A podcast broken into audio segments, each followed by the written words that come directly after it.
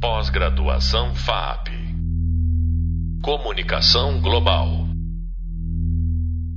Olá, eu sou Sérgio Lidic, professor da disciplina de Desinformação, Aspectos Históricos e Técnicas de Fact-Checking e Debunking.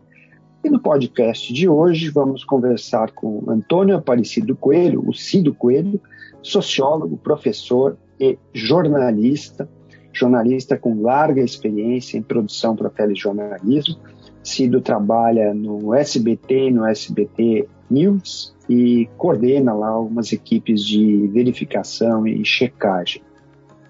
Cido, é um prazer recebê-lo nesse episódio do podcast da nossa disciplina. Olá, Sérgio. Olá a todos que nos ouvem aqui no podcast. É um prazer falar com vocês e compartilhar algumas ideias e compartilhar é, o que está acontecendo nesse mundo de desinformação, né?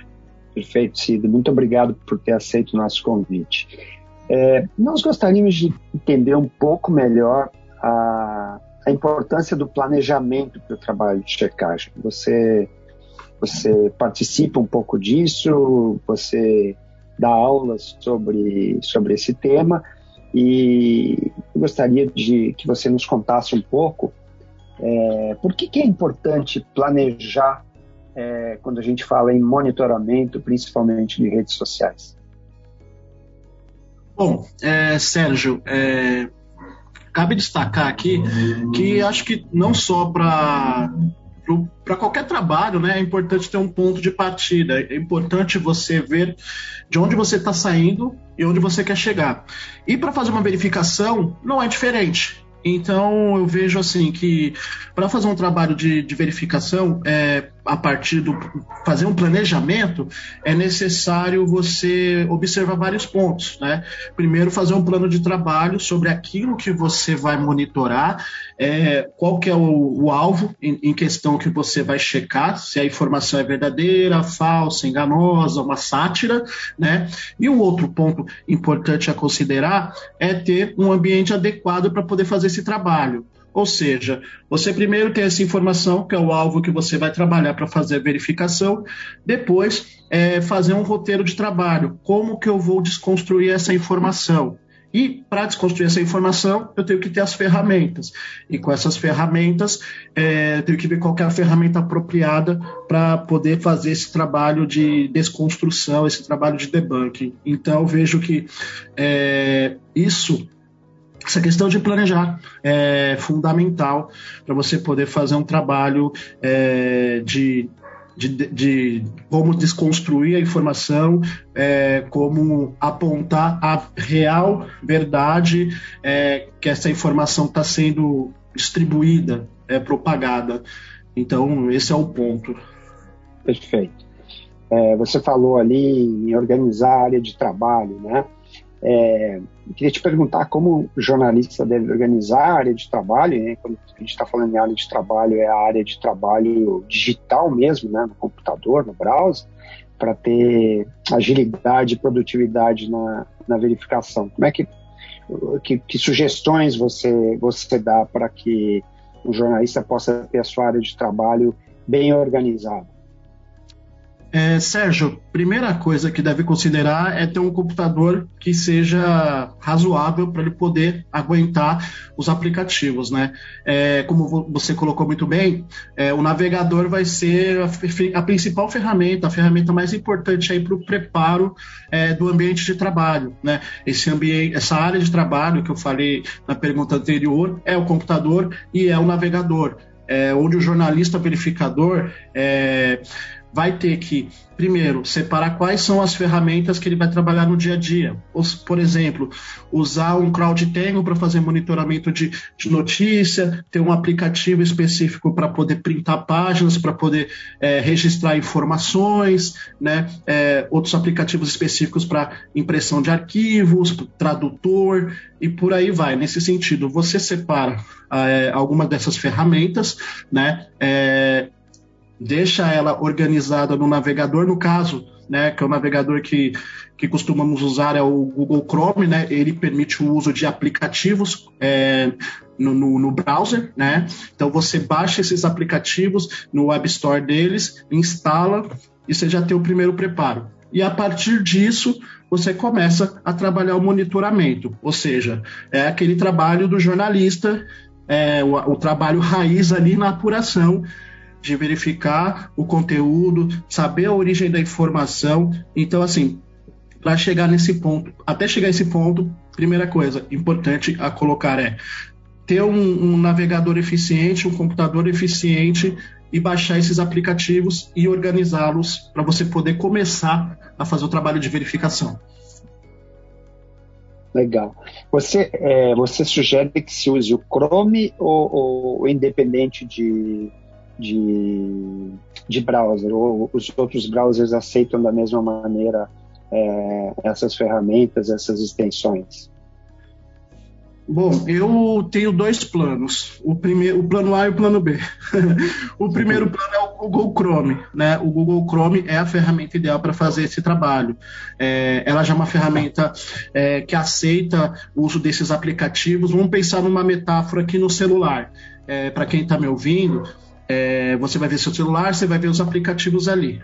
O Chrome também tem uma estrutura semelhante, só que é claro, ao invés de ele aparecer na tela, ele vai aparecer na barra superior onde fica, onde você coloca o endereço do site. Então ali você instala os complementos ou os web, os web apps, você instala os complementos ali e ali é, cada aplicativo vai ter uma função específica, como printar a tela, como verificar a origem da foto, é, por exemplo, você também fazer monitoramento de notícia, enfim, você tem vários tipos de ferramentas para você instalar no Google Chrome. E o plano B, ele, é, o plano B é o Firefox. Por que plano B? É, a, a, o, o, Chrome e o Firefox são ótimas ferramentas para esse tipo de trabalho, né? mas a ferramenta principal que os verificadores usam é o Google Chrome.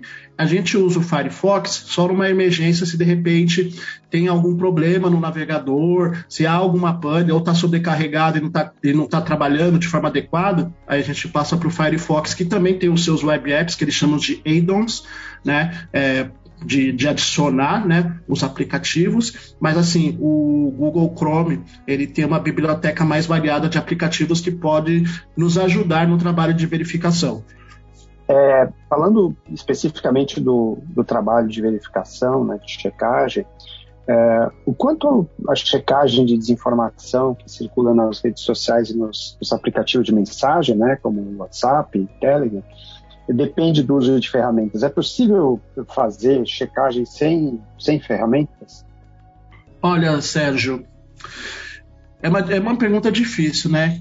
Cada vez o, o, quem produz esse tipo de conteúdo, esse conteúdo malicioso, esse conteúdo enganoso, é, a pessoa tá, ela tem uma expertise cada vez mais apurada. Então, ela usa ferramentas de edição de imagens para poder manipular a foto, para poder printar um post de uma personalidade e alterar o texto dela, até mesmo é, um caso mais avançado de edição de vídeos, né? De modificar alguns elementos do vídeo para poder mudar a narrativa, né? E até mesmo aí no caso mais extremo no, né, com os deepfakes, né?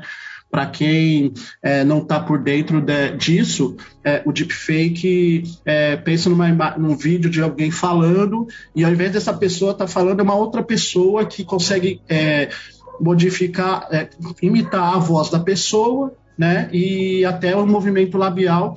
E aí quem ouve, quem não viu que essa imagem foi modificada, pode achar que a pessoa de verdade está falando, sendo que isso foi criado por softwares de edição avançada. Então, Sérgio, é, hoje é, é cada vez mais necessário, é importante o uso de ferramentas é, digitais para poder fazer a verificação de conteúdo.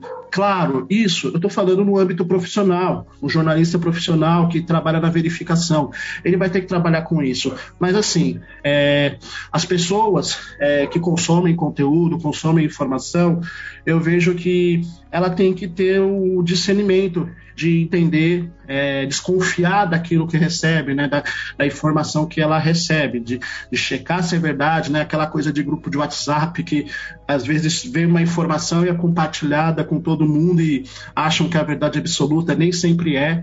Por isso até falando, aí saindo um pouco da casinha do jornalista, falando é, do, de pessoas comuns, né, do, do cidadão comum.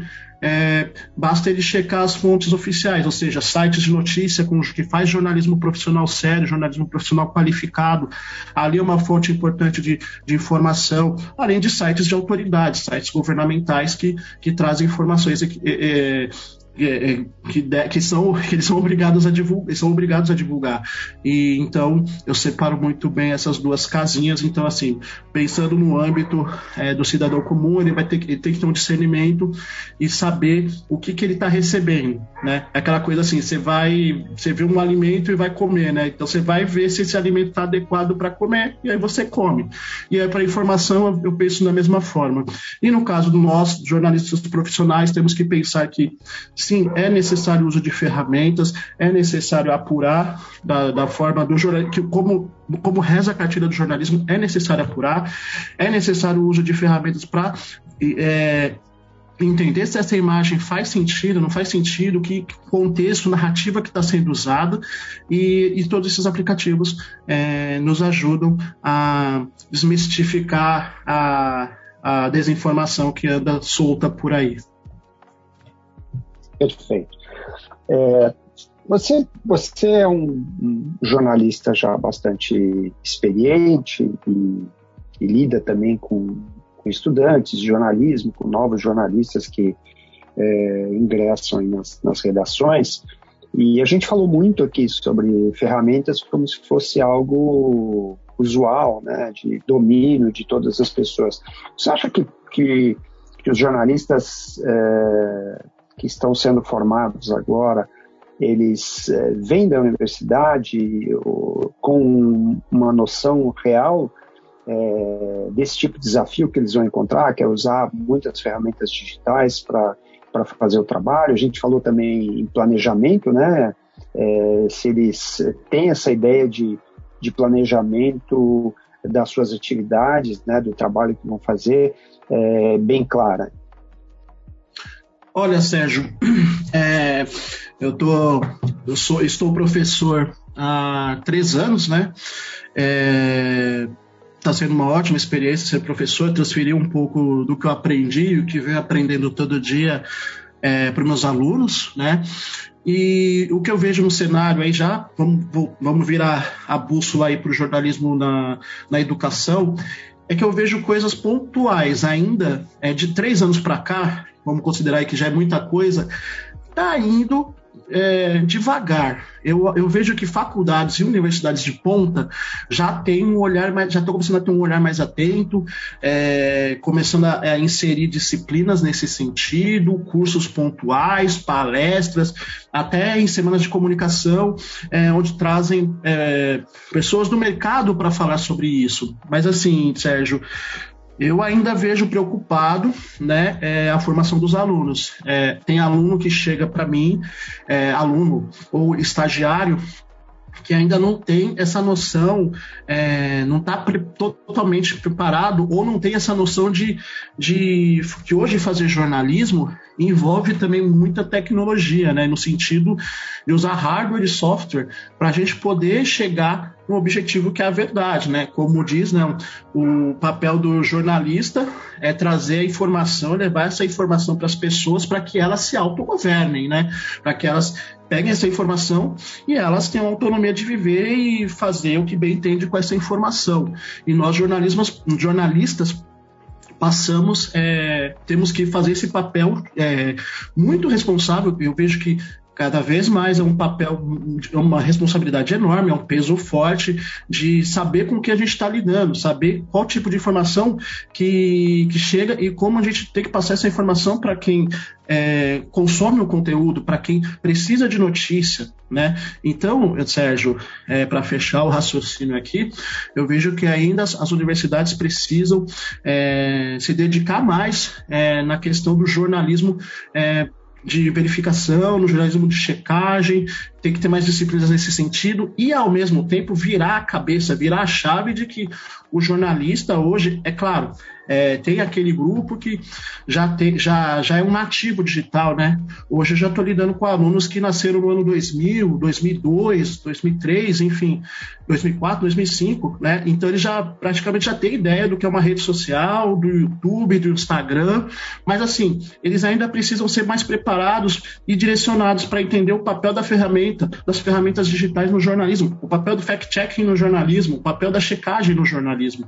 Então, é, eu vejo, assim, legal, tá, tá rolando, ainda vejo algumas iniciativas acontecendo de forma gradual, mas ainda eu acho que não é na velocidade que eu espero, assim, que eu esperava. Já, já de 2018 para cá, que começou, a, que começou a prática mais avançada do fact-checking, eu acho que o jornalismo na educação precisa é, acelerar isso e levar esse conhecimento o mais rápido possível para os alunos, nem que comece no primeiro ano para ele já começar a ter esse nível de consciência e o papel dele como curador de conteúdo e um gerador, um produtor de conteúdo para a sociedade, um gerador de informação relevante para a sociedade.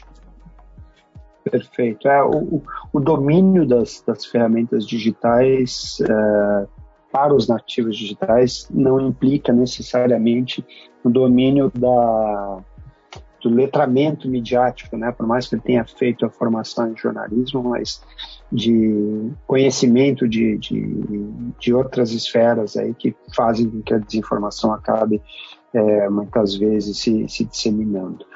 Mas é, eu queria te perguntar assim um pouco sobre a outra ponta. Você, a gente falou um pouco de monitoramento, né? As ferramentas de monitoramento, de planejamento. Eu queria é, a tua opinião sobre é, o papel das plataformas. Você acha que as plataformas elas fazem o suficiente para ajudar o jornalismo na, nesse trabalho de, da, nessa luta contra a desinformação, oferecendo principalmente ferramentas? É, Sérgio, bom, é, de um tempo para cá, até desde que entrei para o projeto Comprova de 18, né, já, tamo, já estamos em 22, né, tempo voa, é, cabe pensar aqui que as empresas de tecnologia, inclu, inclusive as big techs, elas criaram uma consciência, estão criando uma consciência cada vez maior da importância é, da informação né, para as pessoas e elas são responsáveis até por propagar e distribuir essa informação. Então, eu vejo que aos poucos, é, aos poucos assim, né? Eu acho que até a velocidade já está razoável. Cada vez mais as big techs é, então, criaram, é, criam essa consciência de poder é, trazer o jornalismo, é, trazer ferramentas para o jornalista para que ele possa fazer um trabalho melhor, possa fazer um trabalho adequado e ao mesmo tempo eu vejo até, eu acho muito bacana, acho muito legal quando as big techs é, vêm com a iniciativa de fundos para ajudar a patrocinar o jornalismo em regiões mais remotas, onde a publicidade praticamente não existe e tem um jornalista lá sozinho que quer fazer o trabalho, mas ele não consegue. Aí as big techs conseguem fomentar esse trabalho. É, podemos também dizer que é, aos poucos também, aos poucos não, agora até corrigindo aqui, não aos poucos, mas agora eu consigo perceber que existem mais programas de treinamento onde as big techs tão, é, ajudam, fazem questão de ajudar, né? É, fa, é, fazendo o jornalista se aperfeiçoar, fazendo o jornalista conhecer melhor, mas essa dinâmica de, de dados e informação dentro das suas plataformas, isso eu vejo é, de forma muito positiva, e, mas é claro, eu ainda vejo que há muito o que fazer. Eu ainda vejo, percebo que as, as plataformas podem desenvolver mais ferramentas, né? Elas podem ajudar mais é, no sentido de, de desenvolver, de, de fazer mais treinamentos, de engajar é, os jornalistas profissionais a fazer um trabalho mais adequado no mundo que está cada vez mais conectado, um mundo que é, o jornalista hoje lida com uma enxurrada de informações e eu vejo que hoje as big techs têm que ser cada vez mais uma parceira e uma aliada para que o jornalista possa fazer um conteúdo de qualidade, possa produzir um, um conteúdo com veracidade para as pessoas e que as pessoas não tenham problemas é, no consumo de conteúdo ou caiam em informações enganosas, né? Porque dependendo do tipo de informação, uma informação pode matar uma pessoa, né? Uma informação errada, né? Então é, é, é muito importante e vejo cada vez mais que as big techs tenham essa consciência fazem algumas ações e eu acho que esse é o caminho. É um caminho que não, não, não dá mais para voltar. Os big techs têm que ajudar o jornalismo e fazer o jornalismo funcionar da forma que ele deve agir. E, claro, com to toda a liberdade é, e toda a técnica que o jornalismo sempre teve aí, esteve aí na esteira, fazendo seu papel num pilar da sociedade. Perfeito. É, Cido, vamos voltar um pouquinho para as ferramentas. Eu queria te perguntar o seguinte: é, que extensões e que ferramentas não devem faltar no, no browser de um verificador de fatos? Bom, eu posso dizer, eu até estou abrindo meu browser aqui para citar algumas.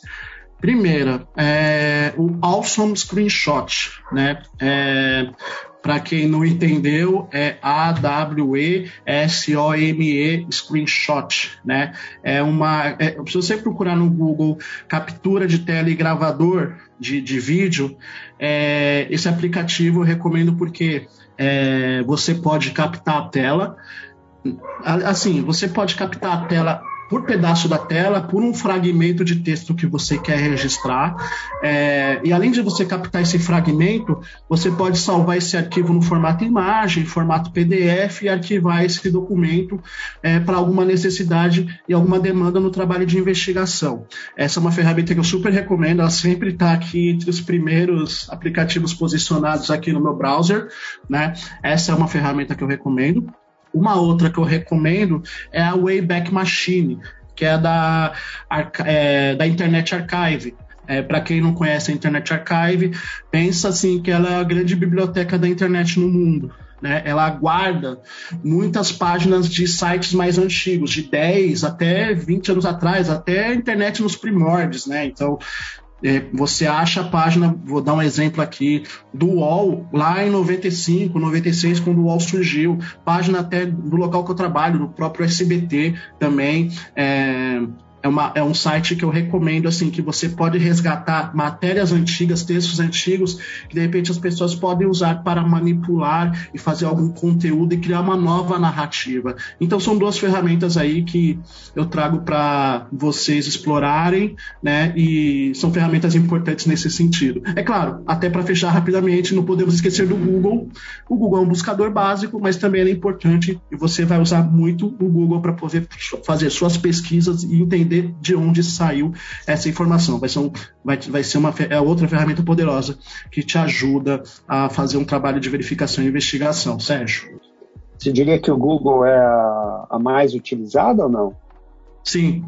Acho que entre jornalistas, pessoas, é, vários profissionais, a Google, a ferramenta da Google é a mais utilizada nesse sentido. Isso não, não dá para contestar, né? Eu até, eu sei que eu tinha um número aqui, mas eu não vou falar bobagem, mas eu sei que tem um número curioso aqui por dia, são dezenas de bilhões de buscas por dia. E usando ela para nós jornalistas, ela é uma ferramenta importante porque eu vejo até ela como um, um chute inicial. A partir da ferramenta da Google, você vai buscar aquele elemento lá da desinformação, onde foi publicada a desinformação, e a partir dali você vai procurando site de notícia, é, rede social, imagem, que aí dentro da Google tem outras ferramentas maravilhosas, é que talvez não dê tempo para falar, mas assim, você tem também o Google Imagens para fazer comparação, fazer busca, Google Lentes, é, Google Lens, né, no caso, né, é, você tem Google Trends, você tem os alertas do Google, enfim, é, dentro do, do próprio, da, do, do, próprio navegador Google, já entrando ali, você já tem um, um, leque de ferramentas, apesar de você ver ah, só uma tela branca com um campo para preencher e buscar. Não, tem muita coisa ali que você pode explorar com maestria e sabedoria. Legal. Tem alguma ferramenta que você acha que é o supra-sumo das ferramentas digitais ah. de investigação? É, eu posso dizer assim, acho que uma ferramenta que é supra-sumo, Sérgio, Posso dizer, acho que essas duas últimas que eu disse, tanto a Internet Archive, que você vai resgatar é, o que aconteceu lá atrás, assim, que está no esquecimento né, digital e você acha ali para resgatar alguma informação, alguma inverdade que está sendo explorada agora para criar uma nova narrativa, eu vejo a Web, Wayback Machine da Internet Archive como uma boa ferramenta nesse sentido, como a, a própria constelação de ferramentas da Google aí, que se você começar a explorar, você tem várias possibilidades. Até o próprio Google Imagens, aí, como eu disse antes, que você pega uma imagem, joga ela no navegador e aí ela vai mostrar onde essa imagem foi publicada. Então, assim, é, eu acho que essas são. dá para dar uma marra boa aí para começar, né? Tá ok. Bem, chegamos ao final do podcast de hoje, da disciplina Desinformação, Aspectos Históricos e Técnicas de Fact-Checking e Debunking. Recebemos o sociólogo e jornalista Cido Coelho, que conversou conosco sobre planejamento na checagem de fatos. Muito obrigado, Cido, por compartilhar conosco seus conhecimentos. Muito obrigado, Sérgio. Muito obrigado a todos que ouvem esse podcast. Um forte abraço. Eu convido os alunos que continuem acompanhando esse tema, acessando as sugestões de leitura complementar que deixamos no e-book dessa disciplina e assistindo a videoaulas sobre monitoramento. No próximo podcast abordaremos verificação de imagens. Até lá. Pós-graduação FAP. Comunicação Global.